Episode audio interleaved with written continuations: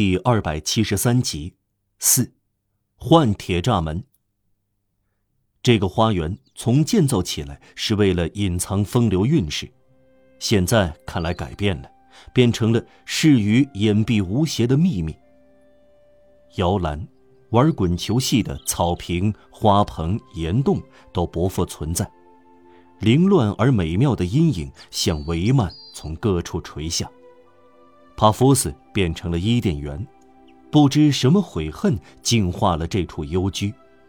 这个卖花女现在向灵魂献花，这个雅致的花园从前声名狼藉，现在又回到贞洁和纯净。一个亭长由一个园丁协助，一个老人以为在继续拉姆瓦尼翁的事业，另一个老人以为在继续勒诺特尔的事业。改造了园子，剪枝，打乱布局，修饰，以讨得女人欢心。大自然再次抓住他，使他充满冲冲暗影，布置成谈情说爱的地方。在这个孤独的处所，有一颗心，万事俱备，只待爱情露面。这里有一座神庙，由绿荫、草丛、苔藓。鸟鸣令人无精打采的黑暗，摇曳的树枝组成，还有一颗心灵，由温柔、信念、纯真、希望、渴望和幻想构成。科赛特离开修道院时，几乎还是个孩子，他十四岁多一点，处于青春期。上文说过，除了眼睛，他显得丑多于美，但他没有一点讨人嫌的线条。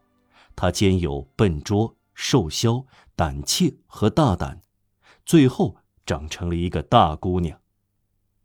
她的教育结束了，就是说接受了宗教，尤其是虔诚，然后学了历史及修道院里这样称呼的东西，还有地理、语法、分词、法国历代国王史、一点音乐、画一个鼻子，等等。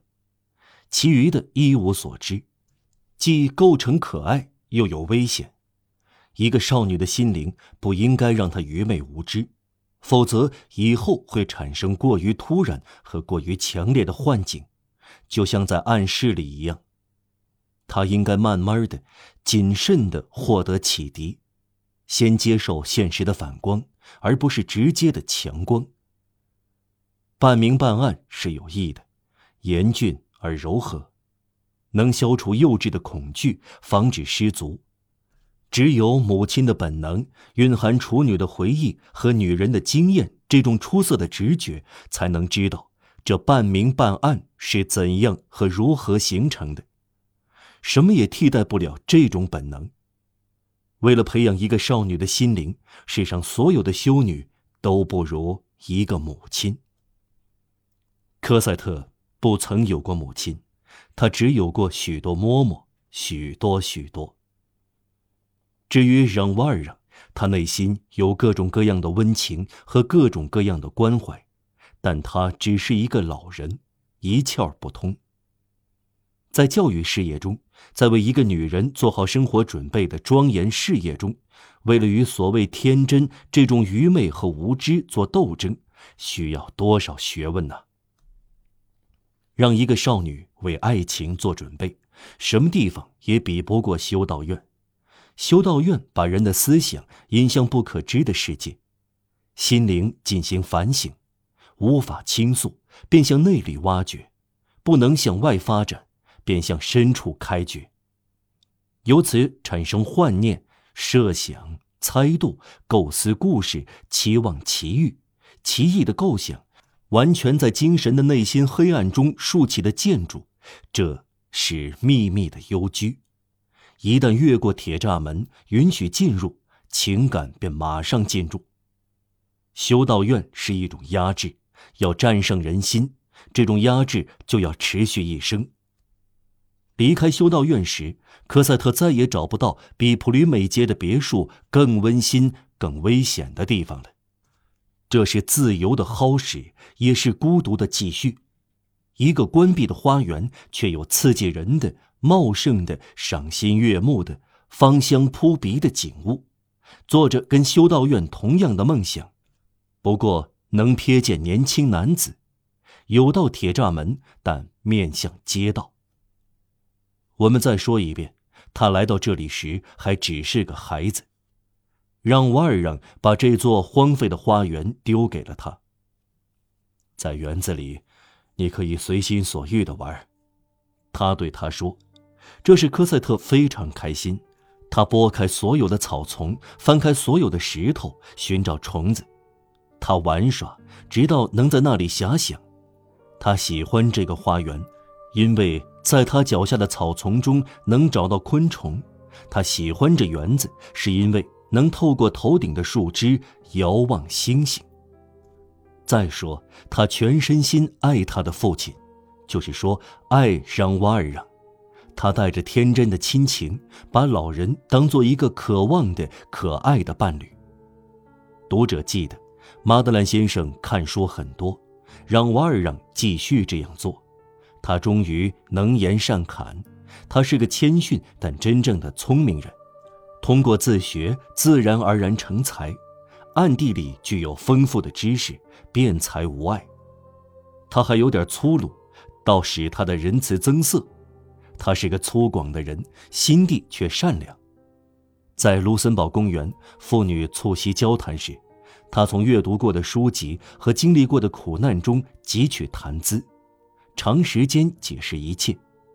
科赛特一面倾听，他的眼睛一面无目的的四处观望。这个朴实的人能满足科赛特的思想。正如这座荒废的花园能满足他的玩耍，他追逐蝴蝶追得够了，气喘吁吁的来到他身边，说道：“我跑够了。”他吻他的额角。科赛特热爱老人，他始终跟在他的身后，让瓦尔让所到之处就是他的安乐窝。由于让瓦尔让既不住在楼里，也不住在花园，他在后院比在鲜花满地的园子里更开心，在只有草垫椅的小屋里，比在挂满地毯、摆上软垫椅的大客厅更舒心。让瓦尔让有时被纠缠的乐滋滋的，微笑着对他说：“回到你屋里去，让我独自待一会儿。”他也时常柔声细气的嗔怪他。女儿对父亲的这种嗔怪多么讨人喜欢！父亲，我在您这儿冷得要命，干嘛不铺上地毯，生个炉子呀？亲爱的孩子，有那么多的人比我这个人好得多，头顶上却没有一片瓦呢。那么干嘛在我屋里生活，应有尽有呢？因为你是一个女人和孩子。啊，男人就应该受冻和受苦吗？有些男人应该这样。那么好吧，我要常常到这里来，逼得您也生火。他还对他说：“父亲，为什么您吃这样蹩脚的面包？”不为什么，我的女儿。那么您吃什么面包，我也吃什么面包。于是，为了不让科赛特吃黑面包，让瓦尔让也吃白面包。科赛特只模模糊糊记得他的童年。他日夜为他不认识的母亲祈祷，泰纳迪埃夫妇好像两张狰狞的面孔留在他的梦里。他记得，他有一天夜里到一个树林去打水，他以为这是离巴黎很远的地方。他觉得，最初他生活在深渊里，是让瓦尔让把他救出来的。他的童年给他的印象是生活在这样一个时代，他周围都是蜈蚣、蜘蛛。和蛇。由于他不大明白自己怎么是让瓦尔让的女儿，而他是他的父亲，每晚入睡前他就思索，他设想他母亲的灵魂附到这个老人身上，好住在他身边。他坐下时，他便将面颊靠在他的白发上，默默的淌下一滴眼泪，心里想：这个人也许是我的母亲。尽管有一点说起来很古怪，就是科赛特是在修道院长大的姑娘，极其无知。再说童真时期绝难理解母性，她终于想象自己不大可能有母亲。这个母亲，她甚至不知道她的名字，每当他想到去问让瓦尔让时，让瓦尔让便沉默无言。要是他再提一遍问题，他便以微笑回答。有一次，他坚持再三，微笑以一滴眼泪告终。让瓦尔让的沉默把方汀笼罩在黑夜里，是出于谨慎，是出于尊重，是出于担心拿这个名字去冒险，搅乱的不是他的，而是别人的记忆吗？只要科赛特年幼，让瓦尔让。乐意对他提起他的母亲。当他成为少女时，他不能这样做了。他觉得自己再不敢了。是为科赛特着想吗？是为方汀着想吗？让这个阴魂进入科赛特的脑子里，把一个第三者的死人放到他们的命运中，这使他感到一种宗教般的恐惧。这个阴魂对他越是神圣，他越觉得他越是可怕。他想到方听，感到沉默的难受。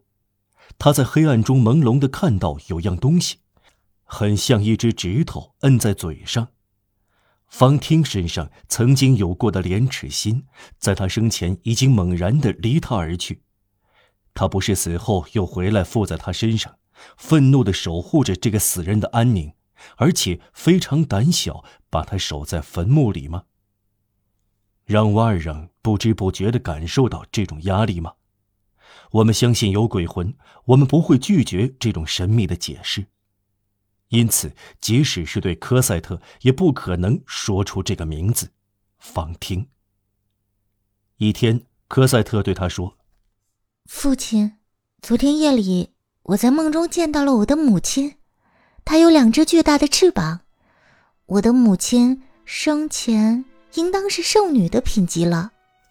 通过殉难达到的，让瓦尔让回答。再说，让瓦尔让是幸福的。科赛特同他一起出门时，倚在他的手臂上，得意洋洋，十分幸福，心满意足。让瓦尔让看到只对他一人如此专一、如此满足的温情的种种表现，感到自己的头脑融入快乐之中。可怜的人充满极乐，颤抖起来。他冲动的断言，这会持续一生。他思忖，他的苦受的还不够多，竟能享受这样的天伦之乐。他在内心深处感谢天主，让他这个可怜的人受到这个纯真孩子的热爱。